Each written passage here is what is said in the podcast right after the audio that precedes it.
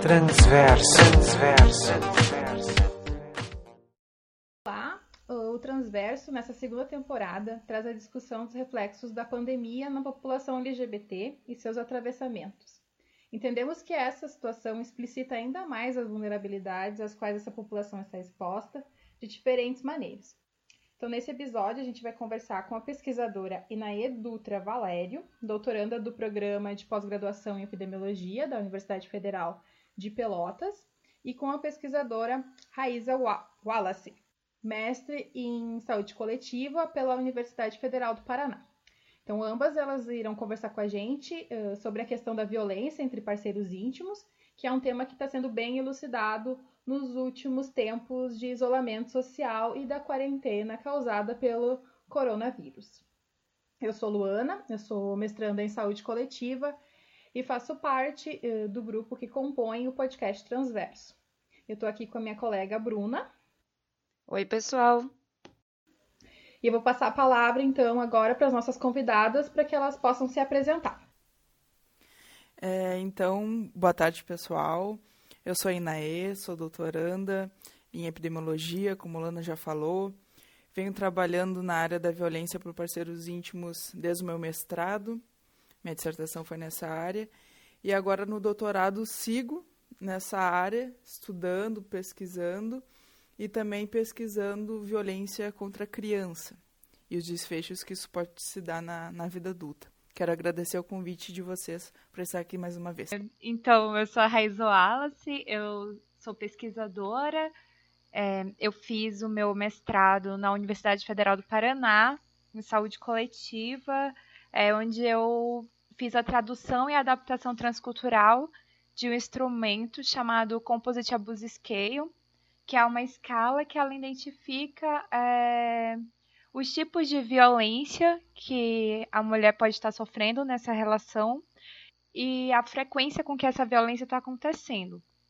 Então, atualmente eu estou trabalhando como pesquisadora em parceria com a Universidade de Emory, de Atlanta, é, e a gente está aplicando o estudo piloto, né, tanto dessa escala que eu desenvolvi no mestrado, quanto de uma outra escala que avalia é, se a mulher está em risco de sofrer feminicídio, que é a Danger, a Danger Assessment.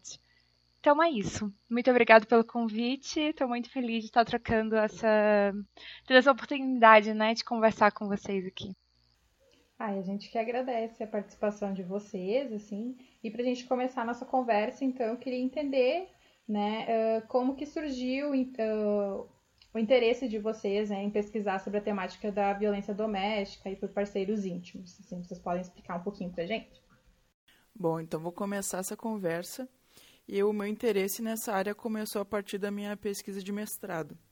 Ao saber que eu ia investigar a população universitária, então uma população jovem, eu tentei procurar quais tipos de doença ou quais tipos de problemas que afligia mais essa população, sempre pensando na epidemiologia social que é uma área que eu tenho muito apreço. Então, eu me deparei com um projeto chamado Vamos Juntas, que é um projeto social que visa criar uma rede de contato entre as mulheres para que essas mulheres se ajudem na sua proteção na rua, proteção urbana. Então, na minha cidade teve a criação desse grupo de forma virtual, que continha mais de 50 mil mulheres, que majoritariamente eram universitárias. E ali começou a surgir relatos sobre violência por parceiro íntimos. Então, era uma tentando ajudar a outra, ou dando conselhos, ou ajudando através da divulgação de plataformas de, de denúncia e proteção. Só que o que mais me chocou foi a quantidade de mulheres que não sabiam o que, que eram atos de violência. Então, essas mulheres elas não sabiam identificar a violência, o que, que era violência o que, que não era porque geralmente a violência é mais perceptiva quando ela é do tipo física. Mas muitos não identificavam a violência do tipo psicológica, até porque ela pode ser interpretada como uma forma de carinho, uma forma de zelo, até mesmo ciúme. E a violência uh, do tipo sexual, ela também era dificilmente identificada. E também, geralmente, a gente tem a crença que universitários, por ter mais acesso à informação, podem estar mais protegidos contra alguns desfechos em saúde. Mas, infelizmente, isso não é verdade. E também a crença que a violência por parceiro íntimo acontece apenas em relacionamentos duradouros ou mais formais, como por exemplo casamento. Mas isso também não é verdade, porque ela é passível de acontecer em namoros até mesmo em pessoas que estão apenas ficando ou algum outro tipo de formato de relacionamento que não seja tão formal. Então, vendo a necessidade dessa população e vendo que eu ia ter a oportunidade de, de estudar esse tipo de indivíduos jovens e, e da população universitária, eu acabei indo pela essa área da violência e me adentrando e me descobrindo também é, formas que a violência vai se mudando com a modernidade, principalmente nessa, nessa população. A gente tem a violência perpetrada via internet, pelo celular, por redes sociais. Então, a violência é um fenômeno que muda juntamente com a modernidade. Então, a gente precisa cada vez mais é, se atualizar né, na, nas formas que essa violência pode se dar. Então foi aí que começou o meu interesse sobre essa temática. Raíza, tu conta pra gente um pouquinho como é que foi a tua inserção na temática? Ah, sim. Então, eu entrei na universidade em 2008 e eu conheci o movimento chamado Marcha Mundial das Mulheres, lá no Pará. Então, é, por estar, enfim, né, participando das reuniões e estar próxima desse grupo, que é um grupo feminista, eu tive a oportunidade de entrar em contato várias discussões e também de conhecer mulheres é, que estavam em situações de, de risco social, né? Então, é, eu participava de muitas rodas em que é, a, esse assunto da violência por parceiro íntimo acabava surgindo. Então, quando eu terminei a graduação, eu vim fazer residência no Paraná, é, fiz a residência em saúde da mulher, e na residência, então, eu percebia é, na prática como que a violência do, por parceiro íntimo estava presente na vida das mulheres. E era em vários setores que eu passava, assim, né? Então, às vezes, eu estava atendendo uma paciente da gineco, que tinha feito uma cirurgia de, gineco, de mama, por exemplo, e aí é, enfim, na entrevista com essa mulher eu já percebia, é, ela contava para mim que ela era vítima de violência, que tinha medo do parceiro. É, então, quando eu terminei a minha residência, eu pensei em, na verdade, trabalhar com violência sexual. Perceber quais eram os impactos da violência sexual nas áreas de ocupação dessas mulheres vítimas, né? E aí é, quando eu conversei com o meu orientador do mestrado, ele me deu uma contraproposta. Então ele falou, ah, Raiz, o que, você acha da gente é, trazer para o Brasil esse instrumento que ele avalia os diversos tipos de violência por parceiro íntimo, incluindo a violência sexual. É, e aí, enfim, ele me sensibilizou, né, para essa temática e aí é, eu relembrei que, de fato, quando eu estava na residência, é, a violência por parceiro íntimo, ela era muito presente e ela era difícil, às vezes, de ser identificada como violência. É, principalmente por essas questões, né? De que, às vezes, a gente só identifica que a violência que é violência física é, e a violência psicológica, a violência moral, a violência econômica, ela acaba sendo mais difícil de ser identificado. E aí eu abracei esse desafio e comecei então a desenvolver minha pesquisa. Eu acho muito interessante que a, a, vocês duas trazem a questão de, do, do tema, do interesse de vocês uh, por esses temas uh, terem partido de experiências de movimentos sociais, de olhar para o que estava acontecendo ali, né, em volta dos lugares onde vocês circulavam, enfim, uh, tanto a Marcha das Mulheres, a questão do projeto Vamos Juntas. Acho muito interessante que vai da rua para academia, né, no, nesse movimento, assim. Isso acho que é muito valioso, assim, muito potente, né?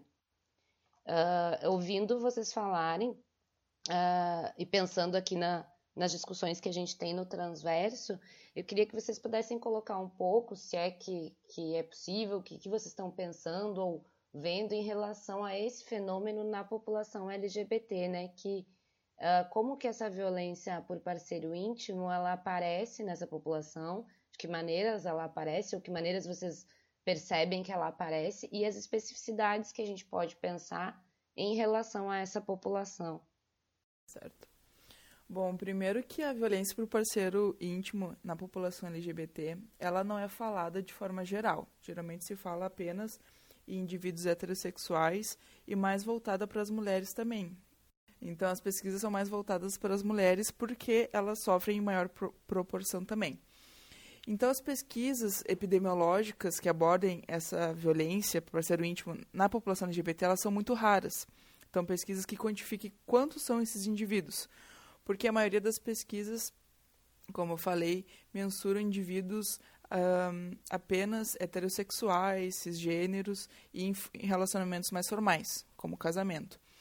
Então, até então, acredito que a minha pesquisa de mestrado, no qual fiz um recorte para a população LGBT, seja a primeira no, no país. É mais uh, países desenvolvidos como Estados Unidos e Austrália, se eu não me engano.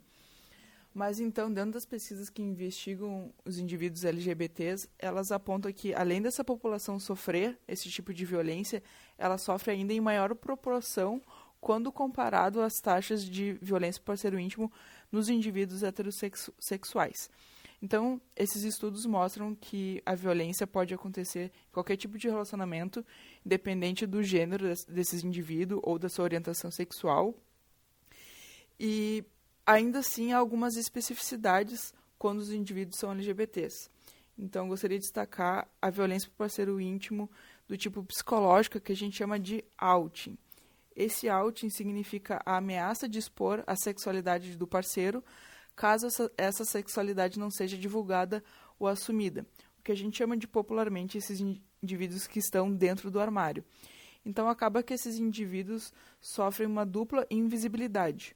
Um, por ser LGBT e não ter a sua sexualidade exposta, e outra por estar dentro de um relacionamento violento. Então, as pesquisas que abordam a violência em indivíduos LGBTs utilizam o termo armário duplo, que seria essa dupla invisibilidade. Outro tipo de violência que pode acontecer dentro de um relacionamento LGBT é a LGBTfobia, então, estar dentro de um relacionamento LGBT não é uma segurança contra a LGBTfobia por seu parceiro ou sua parceira. Então, seja transfobia por um parceiro ou parceira que não seja transgênero, ou bifobia por um parceiro ou parceira que não seja bissexual, ou até mesmo a diminuição de características de gênero do indivíduo. Por exemplo, homens gays têm maiores chances de serem diminuídos ou depreciados caso eles tenham características mais femininas, ou que se distanciem de comportamentos chamados viris e se aproximem de características femininas. Isso porque na nossa sociedade heterocis-normativa, tudo que se assemelhe às mulheres ou às suas características é reprimido. Então pode existir essa forma de hierarquia de expressão de gênero até nos tipos de relacionamento LGBT. Então, esse tipo de hierarquia, sempre quando a gente tem uma hierarquia, a gente pode ter um tipo de violência também. Então, essas são uma das especificidades que indivíduos LGBTs podem sofrer violência dentro de um relacionamento, fora as, as outros tipos de, de expressões de violência, né?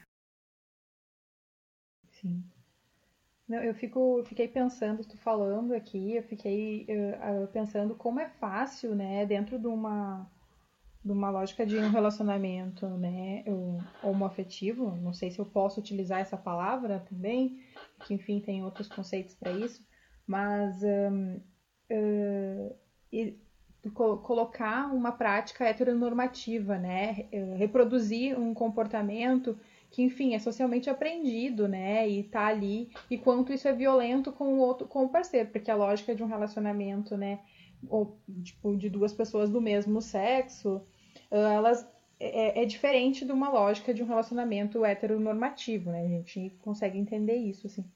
Então, como é importante pensar nessas especificidades, né, e nessas particularidades que existem para realmente não se tornar um relacionamento tóxico, né, e violento.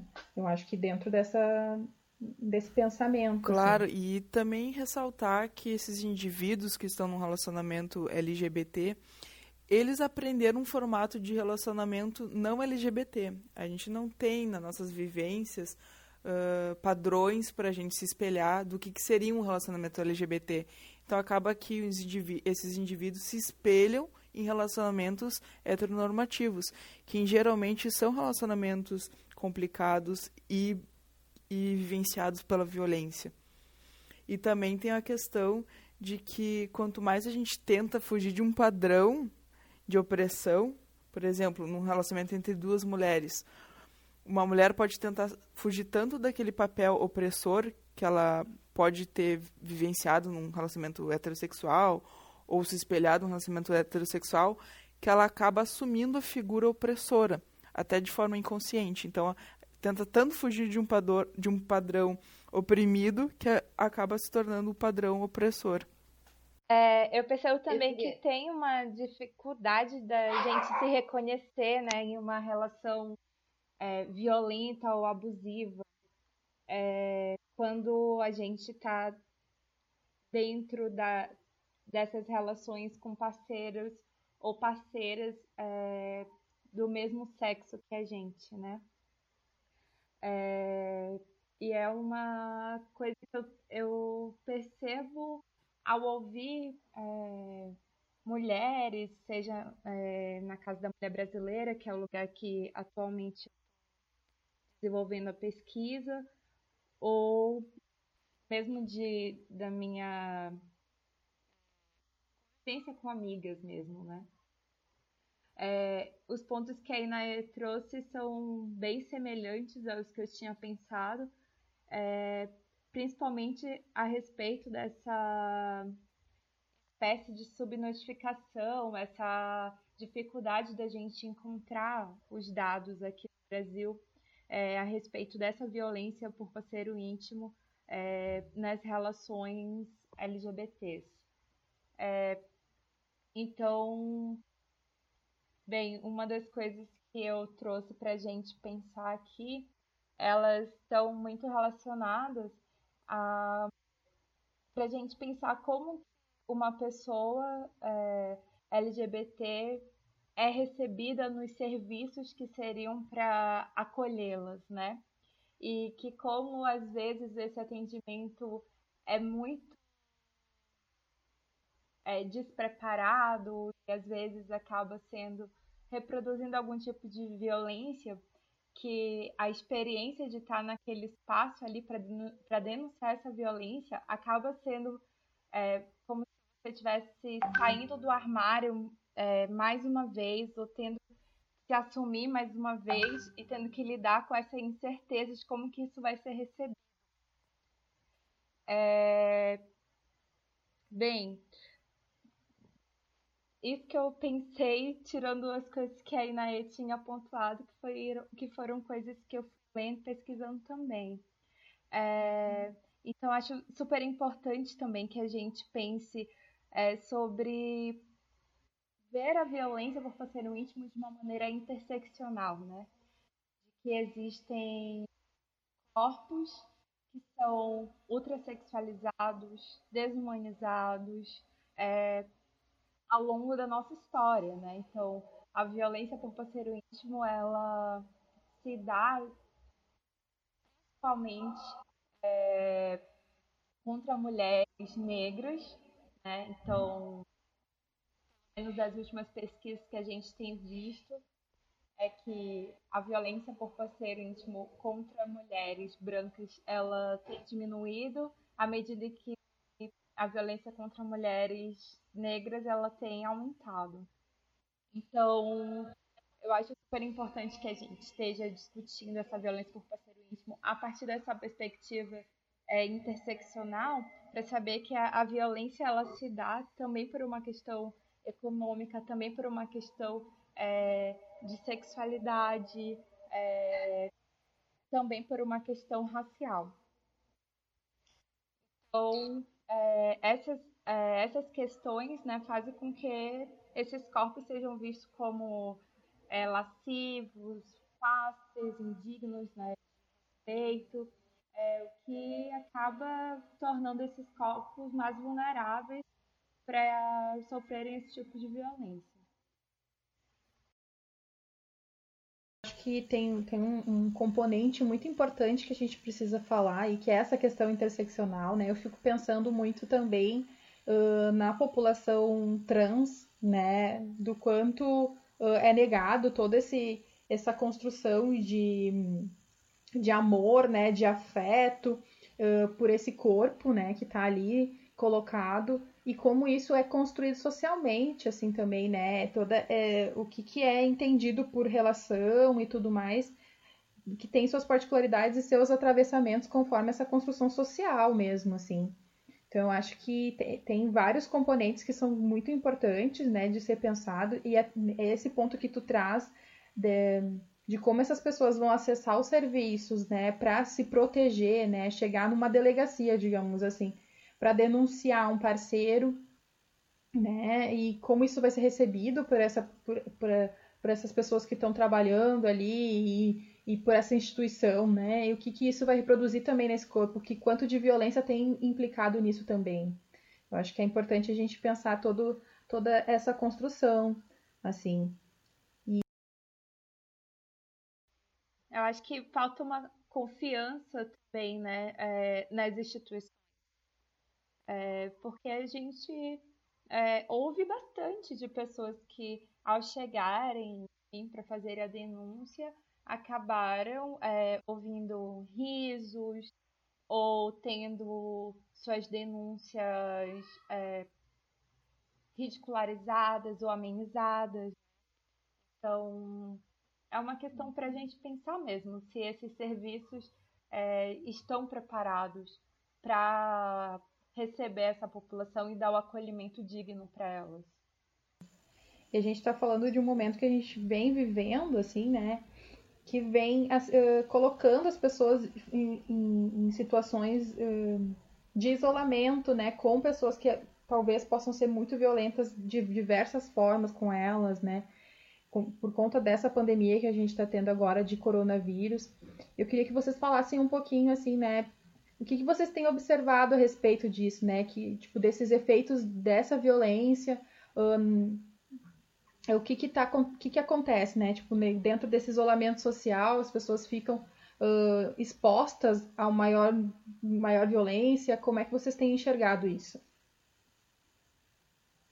É, o que eu tenho percebido é, é que tem aumentado o número de flagrantes é, bem, isso são dados empíricos, né? Tipo, é, é do que eu tenho observado no meu dia a dia, estando dentro da, da Casa da Mulher Brasileira, né? Então, eu tenho observado que aumentou esse número de flagrantes é, e também tenho observado é, que tem tido um aumento do consumo de álcool e outras drogas, né? Que elas também tem impactado para que a violência ela tenha, ela seja mais frequente dentro das casas em que, enfim, que ela já era presente antes, mas que agora, por conta dessa instabilidade econômica também, né, essa instabilidade política, é, acaba se reverberando, né? Então, para intensificar essa violência. Então, tem um estresse gerado pelo desemprego, por essa crise financeira. Então, o que eu tenho ouvido, assim, é, das mulheres é que essa convivência forçada com os agressores, dentro dessa instabilidade, é, tem feito com que a violência contra elas tenha se intensificado. E às vezes por questões que elas consideram. É, bobas, digamos assim, né? Por coisas que em outro contexto não gerava é, não gerava violência, hoje geram. Então, é, tem várias mulheres que eu tenho entrevistado que falam, não, nunca aconteceu, enfim, primeira vez. E aí, quando você vai ver, foi tipo é um acúmulo de estresse é, pelo convívio e por essa instabilidade financeira também.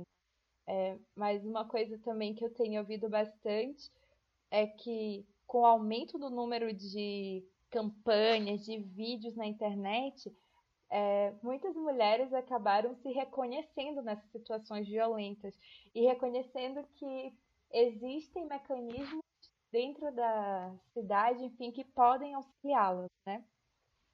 Então, eu, bem, eu acredito que a gente está de alguma maneira conseguindo chegar nessas casas para comunicar o que é violência e quais são as instituições que elas podem procurar caso estejam em situações de violência. Eu gostaria de complementar essa Raíssa e também dizer dessa questão de vídeos e que, de campanhas que estão chegando nas pessoas, né?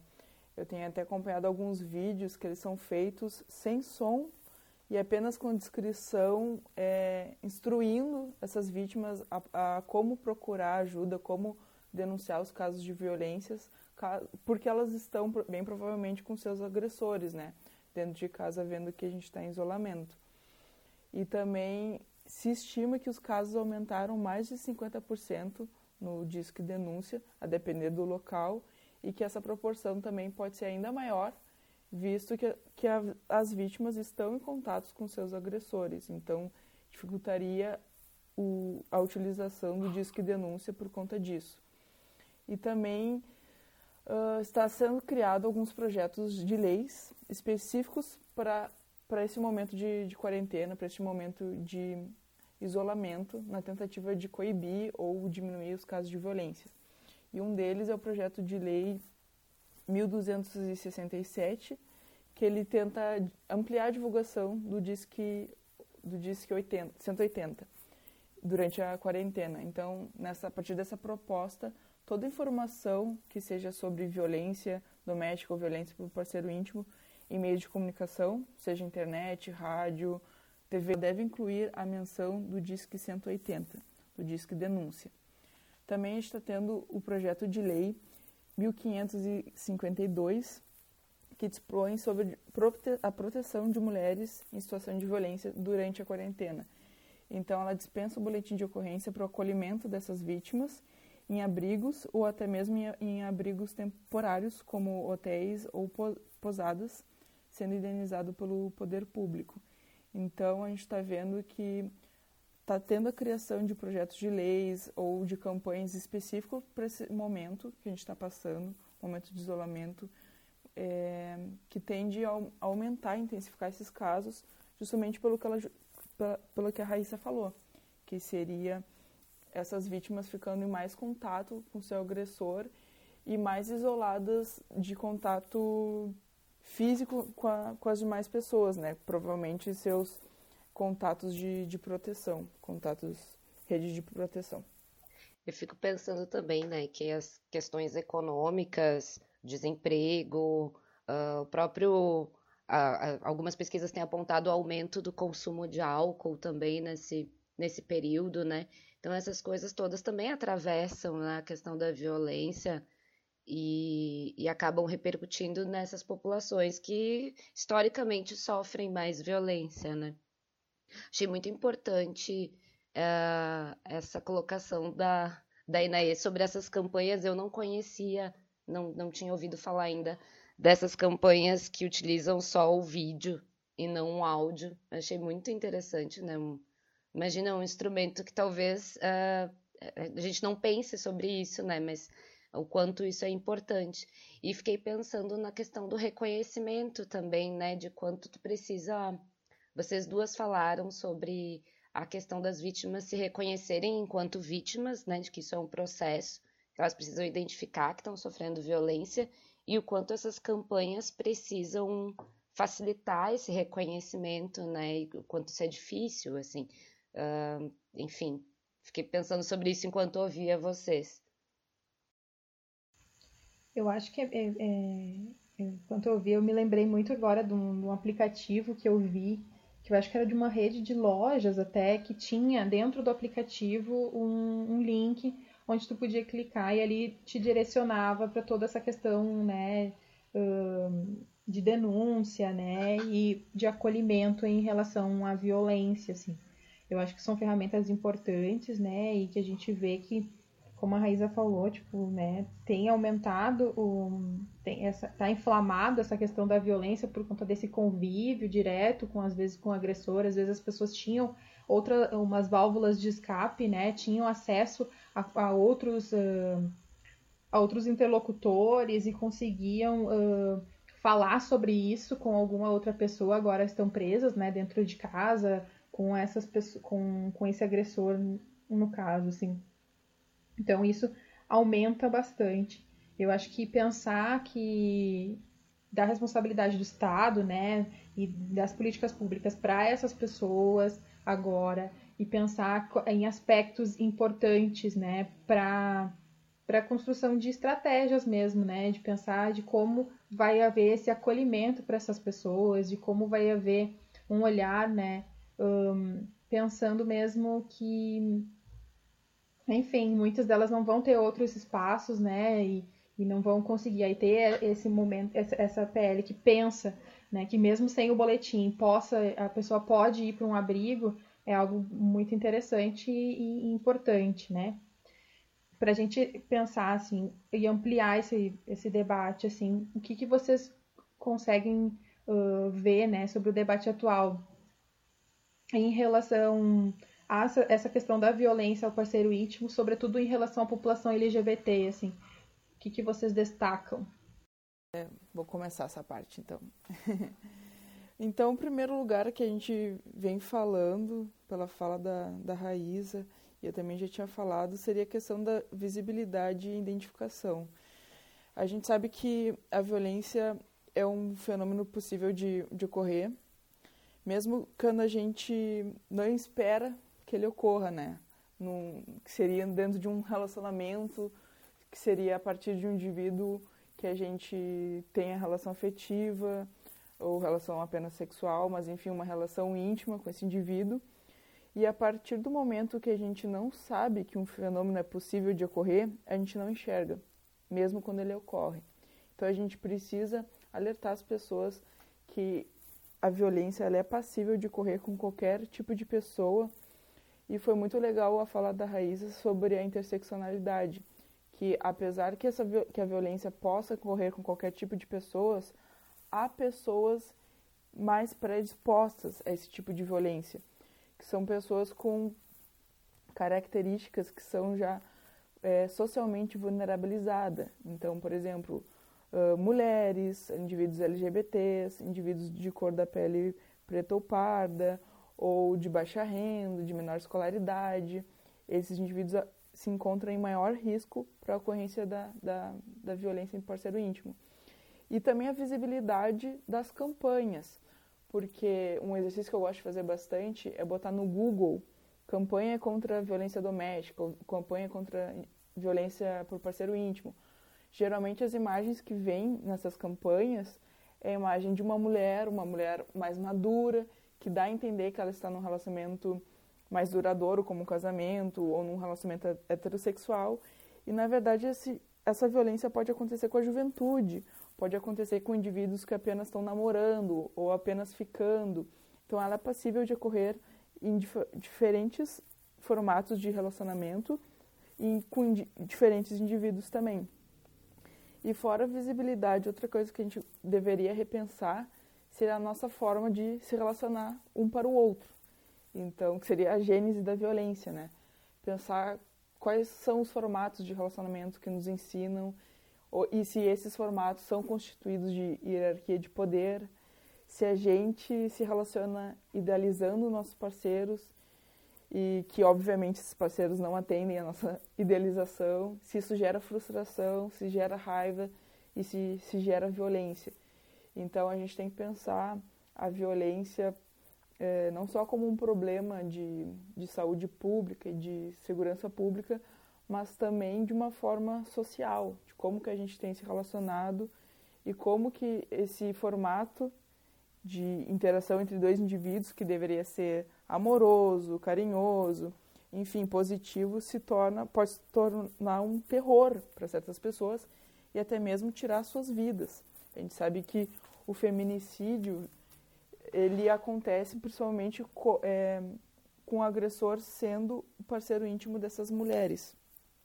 Então a gente deveria repensar mais essas, essas questões para a gente conseguir debater de forma eficaz a violência.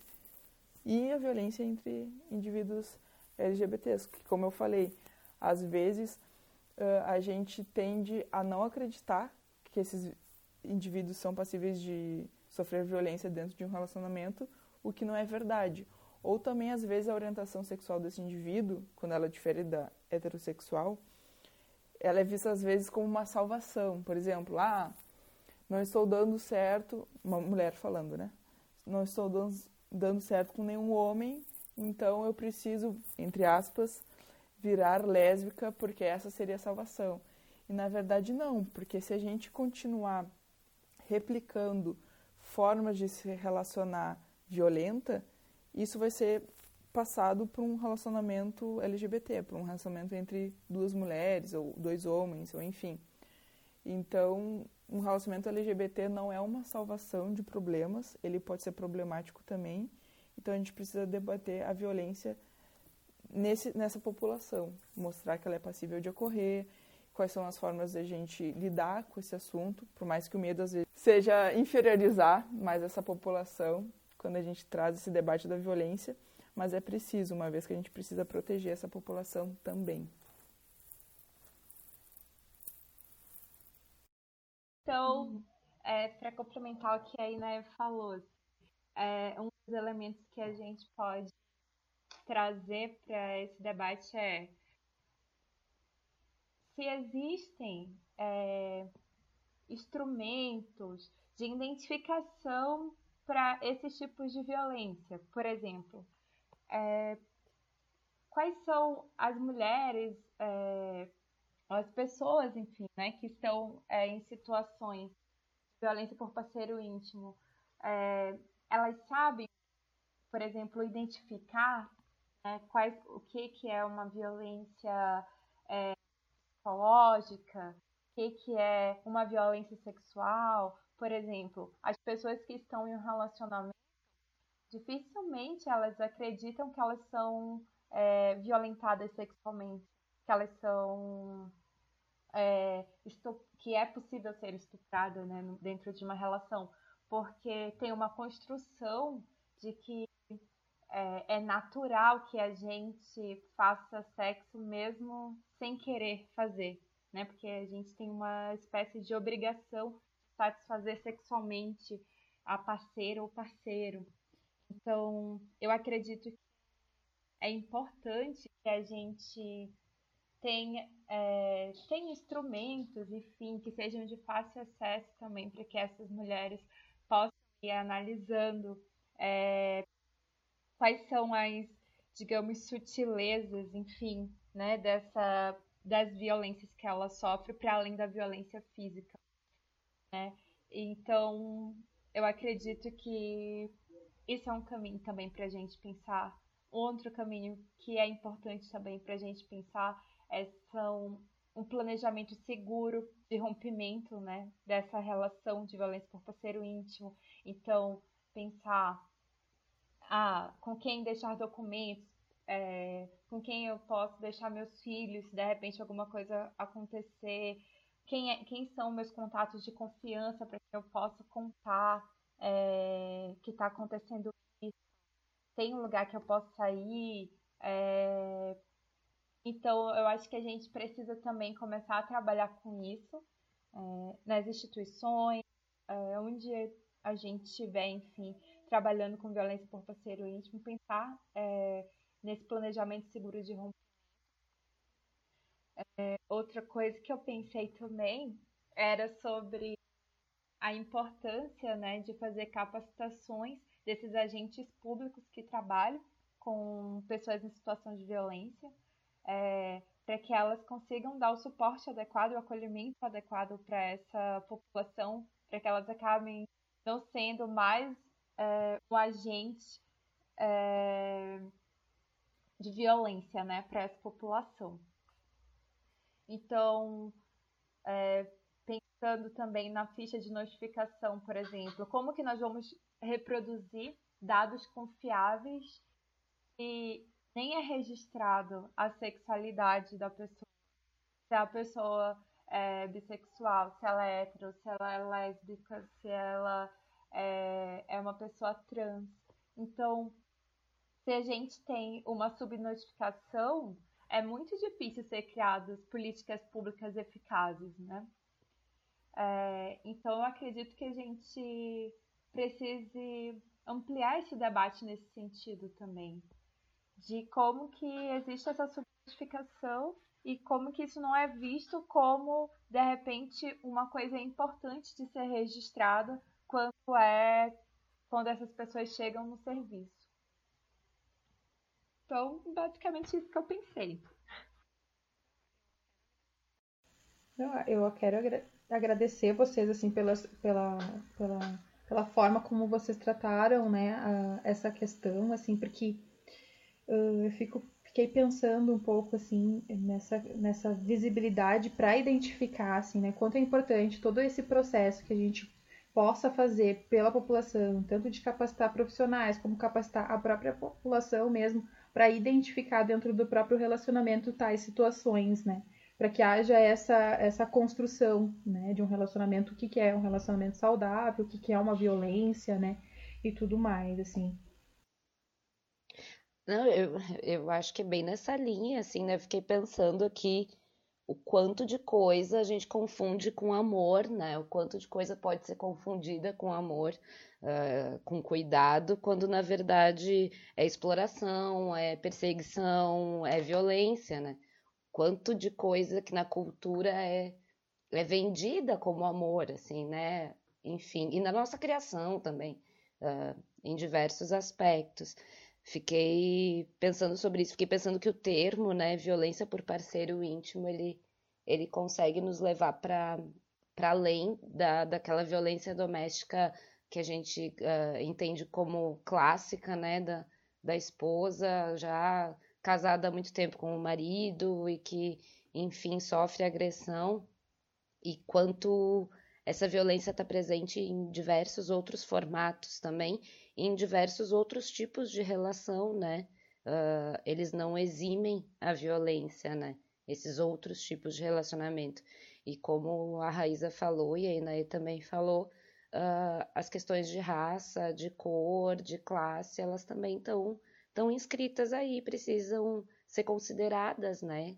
Uh, tanto na questão de, de conseguir capacitar as pessoas a reconhecerem que estão sendo vítimas uh, de violência, sensibilizar as pessoas para essas situações, quanto sensibilizar os agentes públicos, assim, né, nas diversas esferas que atendem essas situações. Uh, até sobre isso, assim, puxando um pouco esse gancho, queria ver o que, que vocês têm para nos dizer, assim, para quem está escutando também, né, quais são os mecanismos de proteção que estão disponíveis hoje, né? Uh, acho uh, talvez a gente não tenha um específico para a população LGBT, mas uh, se vocês tiverem algum conhecimento sobre isso, também podem falar para a gente. Uh, quem está escutando saber, né? Como faz para acolher, como faz para denunciar essas situações.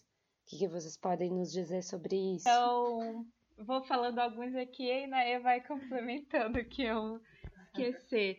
É, bem, para as violências que elas podem ser enquadradas em flagrante, é, então, a violência que está acontecendo, né? Você pode ligar para o 190, é, que é o número da polícia.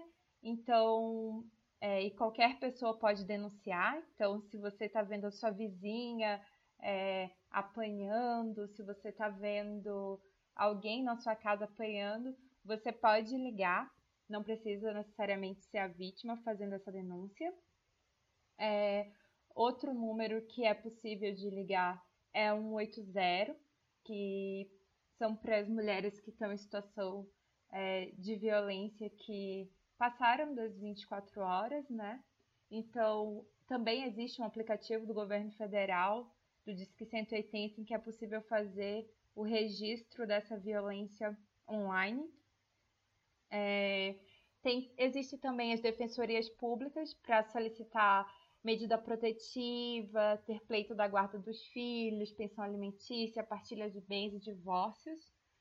É, outra coisa que existe em algumas cidades é a Casa da Mulher Brasileira, que foi um projeto construído pela presidente Dilma em 2015 e que ele não foi continuado, né?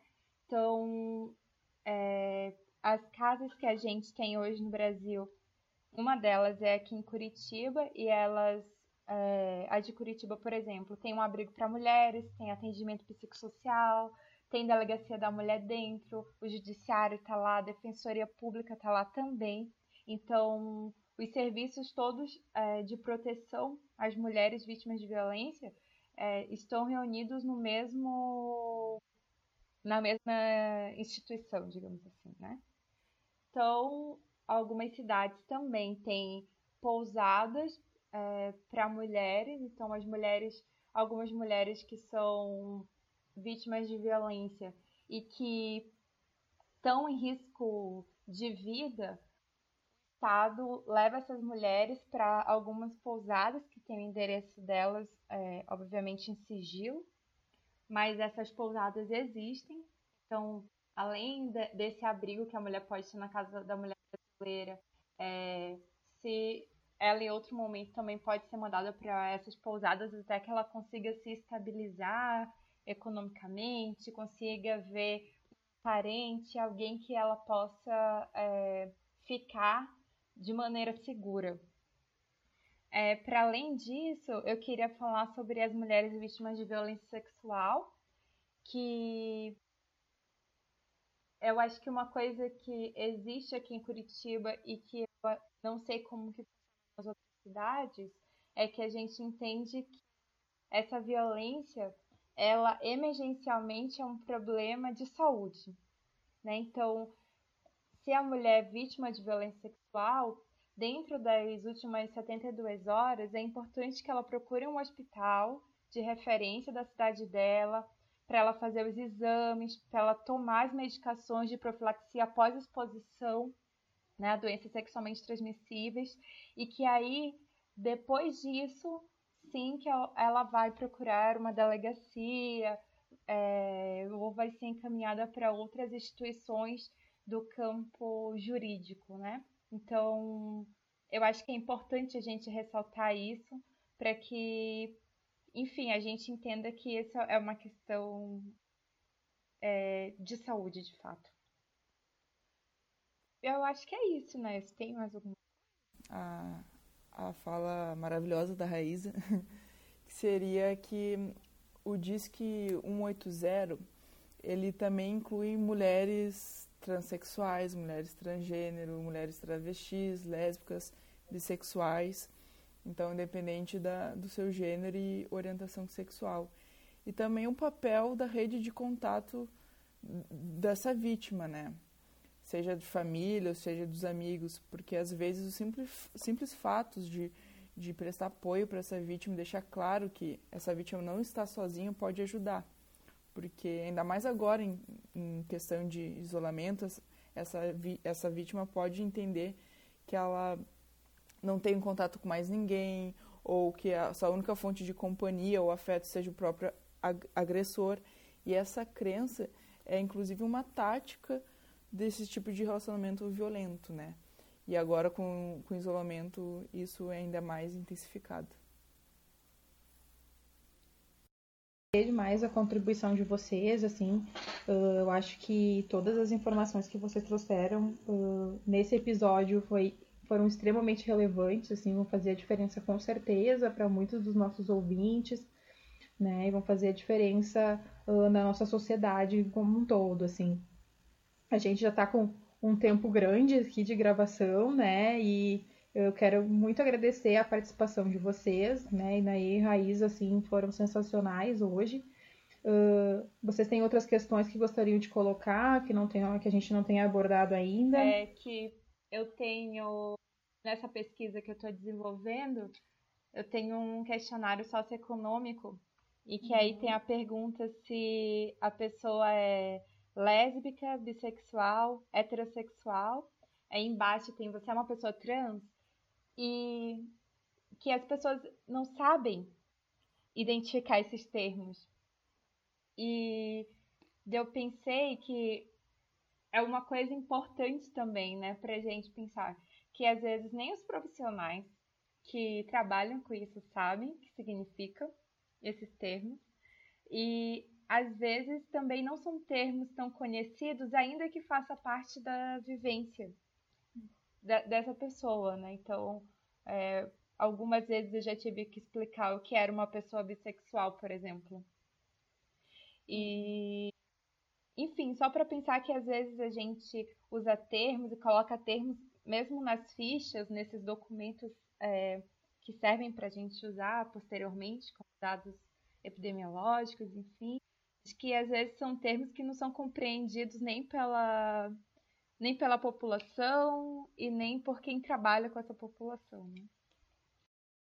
A gente pressupõe, né, que as pessoas conhecem é, é, esses termos e naturaliza. Acho bem relevante isso e vou aproveitar para indicar para quem estiver ouvindo. A gente tem tanto aqui nos episódios anteriores do podcast, na outra temporada, a gente tem alguns uh, episódios que tratam desses conceitos mais básicos, mas a gente tem na plataforma Lumina da URGS, da qual o Transverso faz parte, a gente tem alguns cursos abertos, gratuitos, online, que a gente disponibiliza, inclusive pensando na formação uh, de pessoas da área da saúde, da educação, da assistência que realmente, como a Raíza falou, às vezes, uh, para poder acolher e, e, iniciar essa conversa com quem está chegando, precisa ter uma formação anterior que às vezes até uh, tem vergonha, não sabe onde buscar, assim, né? Então a gente tem tanto o curso da Política Nacional de Saúde Integral LGBT,